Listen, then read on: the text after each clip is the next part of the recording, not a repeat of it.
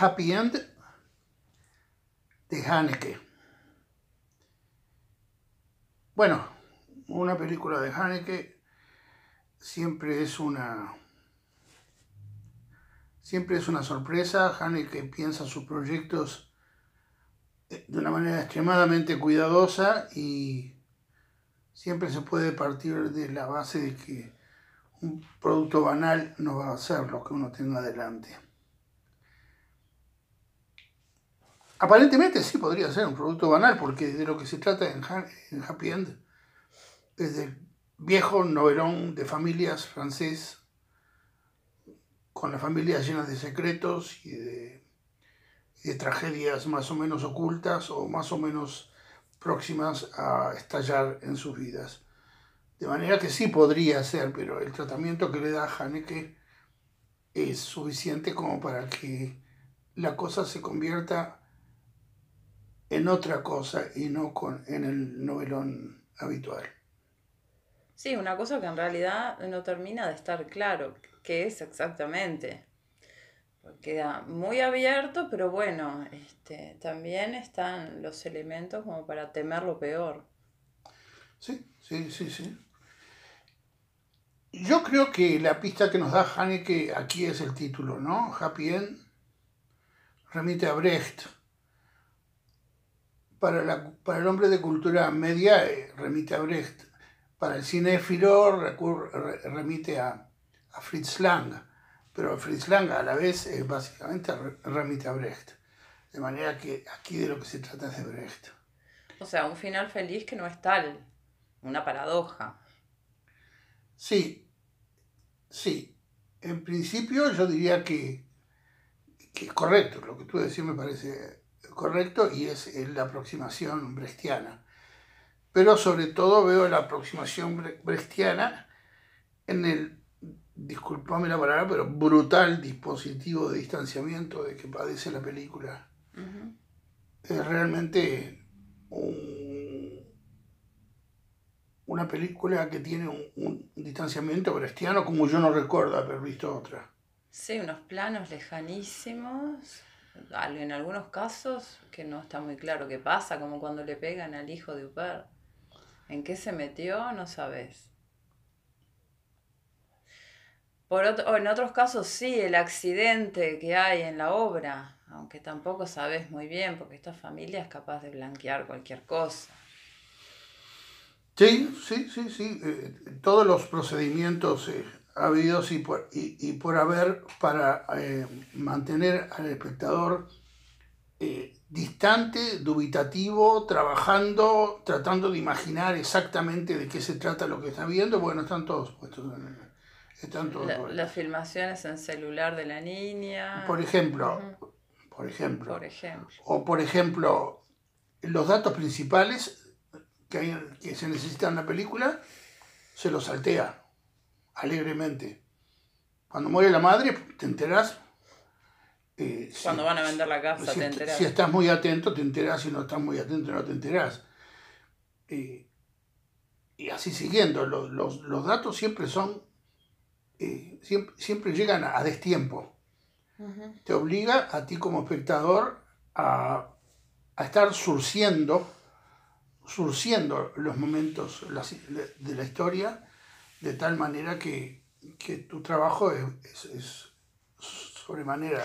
Sí, también me parece interesante lo, este, eh, que es cierto lo que decís de lo brechtiano también en esto otro, en, la puesta en escena, en el teatro, en el teatro que se da. Tanto las puestas en escena del hijo de, de Uper en las reuniones familiares, para ir y decir exactamente aquello que no se debe. Eh, como cuando el viejo la llama a la biblioteca, le hace una historia que andás a ver si es verdad, pero que está buscando... A la niña. Sí, a la niña. Que está buscando en ella una complicidad y que la encuentra. Entonces se está actuando la permanente, permanentemente. Encuentra la, beta que va a saber que puede explotar. El viejo es, es, un personaje tremendo. Y está bárbaro, Trintignán anciano, está fantástico. Estuvo bien a, toda edad y, y, a esta edad no te olvides de que Haneke acaba de filmar un par de años antes la película Amor con Trintignant ya viejísimo, y Anokame viejísima, y es una pareja al borde del final de la vida. De manera que habían trabajado, habían trabajado juntos, y Haneke tiene una extraordinaria inteligencia para, para darse cuenta de lo, de, lo, de, lo, de lo que puede dar un actor, ¿no? Mucho, sin duda que muchísimos directores, ante la idea de que mm, Trintignant es un hombre de tantos años y que, y que está físicamente más o menos, y se, se, evitan el problema de filmar con un actor así. Él no. Él entiende a ese hombre que está ahí viejo, ve en él la vida, el deseo de... Y lo, es, lo hace expresar a través del cuerpo, que está casi cadavérico, lo hace expresar el personaje, es increíble. Es muy impresionante. Bueno, pero lo, lo que decíamos, ¿no? Este, la, la, cuestión de la, del distanciamiento, por ejemplo. Eh, dos personajes conversan en un, en un campo suficientemente amplio. Termina la conversación un personaje se va hacia el fondo a hacer otra cosa que no sabemos qué es. Un personaje sale para el costado. La cámara sigue ahí atornillada, como si fuera el fin del mundo si, si, si, si la mueve. No la mueve en absoluto para ningún lado. Los personajes siguen haciendo cosas completamente banales, cruzan frente al campo para un lado y para el otro y la cámara sigue ahí. Como distraída, como una mirada distraída dentro de la casa Sí, a menudo queda, queda eh, mostrándote el mismo espacio donde ya no hay nadie un largo rato. Exacto. Son procedimientos de distanciamiento que obligan al, al espectador a, a, mantener un, un nivel de conciencia respecto de lo que está viendo verdaderamente brutal, ¿no? Y por supuesto que la película, los datos fundamentales que debiera de dar y que no da, se los calla de aquí a la eternidad por ejemplo, lo que tú me decías, pero la niña mató a la madre, a mí no, no se me había ocurrido, por supuesto. Pero, pero lo miro, miro para atrás y digo, pero, pero sí, es, es una Pudo haber pasado. Es una posibilidad. Es una posibilidad. Esta niña abandonada por su padre, esta niña que firma a la madre a escondidas, esta niña que mata, que mata a su hámster con las pastillas que toma la madre, esta niña que casi mata a una compañera de clase dándole las pastillas que le dieron a ella. Por... Entonces, y en el momento que el viejo le pide que, que, lo, lo, que lo lleve hasta el borde del mar, este, ella no se, duda. No duda y se queda mirando. Y no solo mira, filma, o sea, doblemente mira. Digamos. Exacto. Entonces uno, de acuerdo con todo eso que, que, captaste, sí, mm. sí, uno puede llegarse a preguntarse y esa no es la pregunta principal, no es lo que debimos haber sospechado y que no fuimos capaces de sospechar precisamente por la brutal distancia, distanciamiento que, que, tiene la película. Y porque es una niñita, no pensás que es una psicópata, asesina serial. Exacto, además una niñita muy, muy, muy, muy calladita, muy modosita, eh, ella junta sus cositas dentro de su valijita, sufrida, en una situación horrible, con no, un padre lo, indiferente. Lo, lo, que no se te ocurre pensar es que en realidad a, al terminar la película es prácticamente un asesino serial la chiquilina. ¿Sí? Prácticamente entre, entre los que falló y los que consiguió. Bueno, entonces, entonces la película es sombría, es, es la tremendo. más sombría de las películas. Pero incluso ella... Pero me... eso tiene, esa capacidad tiene, tiene que Yo te dije, la, la película de los de los chicos que copan a la familia, juegos fatales o algo por el estilo, es la película más sádica que vi en mi vida. Yo, yo voy al cine, he sido cinéfilo, he visto 80.000 películas. Jamás me levanté del cine y dije, no, no puedo con esto. Porque es la película más sádica que vi. Esta es probablemente la película más sombría que uno puede ver. Porque además no te dice nada, te ponen las cosas ahí y tú tenés que ir armando el paquete. Corta en pila. Sí, y te, y te corta la película de golpe sí. para que te preguntes, ¿y qué va a pasar con la nena ahora? Porque la nena está filmando y ves pasar al personaje de Huppert y, y, y, a su hijo que van corriendo a salvar al viejo que ya está con el cuello. No, es el padre de ella el que pasa. Es el padre de ella y la tía. Sí, el padre de, de ella es el hijo de. Ah, del viejo, de, sí, de, sí. Ah, es, es, es, el hermano de Uper. Son los hijos Entonces, del viejo. Van corriendo a buscar al viejo, perfecto. Sí. Y, la, y, se ella, dan vuelta para y ella, mirar. y ella, ella se da vuelta para mirar y vos te das cuenta en esa mirada que es una mirada que está diciendo, pero esta, esta nena, esta nena está mal. Entonces uno se pregunta si no va a pasar finalmente lo que la niña quería evitar de cualquier manera, que era que la mandaran a un orfelinato. Sí, es que sí, porque escúchame, ya la tenía en medio de prestado con pocas ganas y después de descubrir lo que ella fue capaz de hacer, con mucha más razón. Entonces todo lo sombrío y todo lo terrible que es la película está como disuelto. Está como disuelto como un veneno en agua. ¿Ah? Tú te tomas el vaso de agua decís que rica está el agua, pero te tomaste el veneno también. Y la película es eso, es venenosa, es tremendamente sombría. Es, es, sí. No, y el final te deja también, no sé, cae la guillotina, ¿viste? Porque, ¿Sí? porque no la salva la chiquilina, la deja totalmente embretada. Nada, nada. Eh, eh, Si algo hace Haneke en esta película, distanciada, como dijimos, si algo hace, es no compartir contigo ninguna emoción. Tú no tienes ninguna emoción en ningún sentido respecto a los personajes. El viejo, podías tener lástima, tener una cierta empatía con el viejo que está totalmente deteriorado y que lo único que quiere es morirse. Y que no hay manera, busca la manera y nadie quiere matarlo. Es, es como el personaje aquel de Kiarostami que anda buscando que lo entierre. Podrías tener eh, una cierta empatía con el personaje de, de Ana, la hija empresaria, que tiene todo el mundo encima de su cabeza. El hijo que, que se, que se le bota la canica, eh, el padre, la situación de, de- de- de su hermano con su hija en la casa, to- todo eso para ella es, es- es un verdadero desastre. Pero ella sigue nadando y lucha, es una luchadora, ella va para adelante y pelea, consigue un nuevo préstamo para la empresa y se va a casar con, el- con este, este personaje tan extraño, tan extraño, ¿no? No, es, una- es un abogado en realidad. Ah. Bien.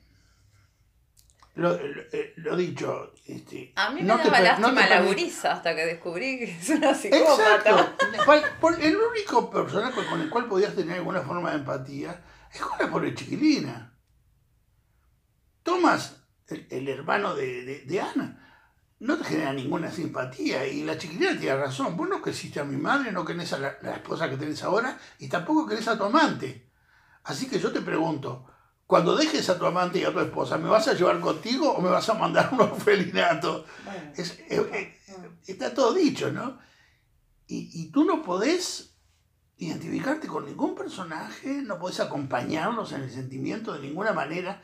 La única, como tú decís, es la chiquilina, pero chiquilina es precisamente, es precisamente el, el esqueleto de la, de la película, aquello que va surgiendo y te va diciendo qué es realmente ella. Claro, y la chiquilina es eh, incapaz de empatizar con nada, así como ven morirse el hámster y está dispuesta a ver a morir al abuelo y no sabes cómo fue con la madre, pero te da de pensar. es tremendo. Es tremenda, es una, es una película tremenda, trabajada de tal manera que tú no que, que- que- que tú tengas que estar intensamente dentro de la película. Lo que, lo, lo que normalmente es un culebrón, un novelón dramático, es algo en lo cual todo te es refregado frente a las narices. ¿eh? Tienes que identificarte con este personaje, esta es la emoción de este momento y vas a vivirlo hasta el... No, acá es exactamente al revés. Exactamente al revés. No te permite identificarte con nadie y además ni siquiera te permite saber qué es lo que está pasando. Tenés que hacer un trabajo de, de súper, súper atención para darte cuenta de por dónde va la historia. No, y, y lanzar tu propia paranoia para comprender, ¿no? Porque todo es sospechoso. Exacto, exacto. Te, te invita a que pongas en juego tu propia paranoia. Muy lindo. Muy, muy- muy lindo para, para una linda tarde de pandemia, ¿no? Ahí va. un poquito más sobre Happy End. Porque en lo que grabamos, de alguna manera, el, el sustrato que lo yo, lo propuse yo, era de, de verlo como, como una especie de novelón tremebundista, pero abundantemente brechtizado.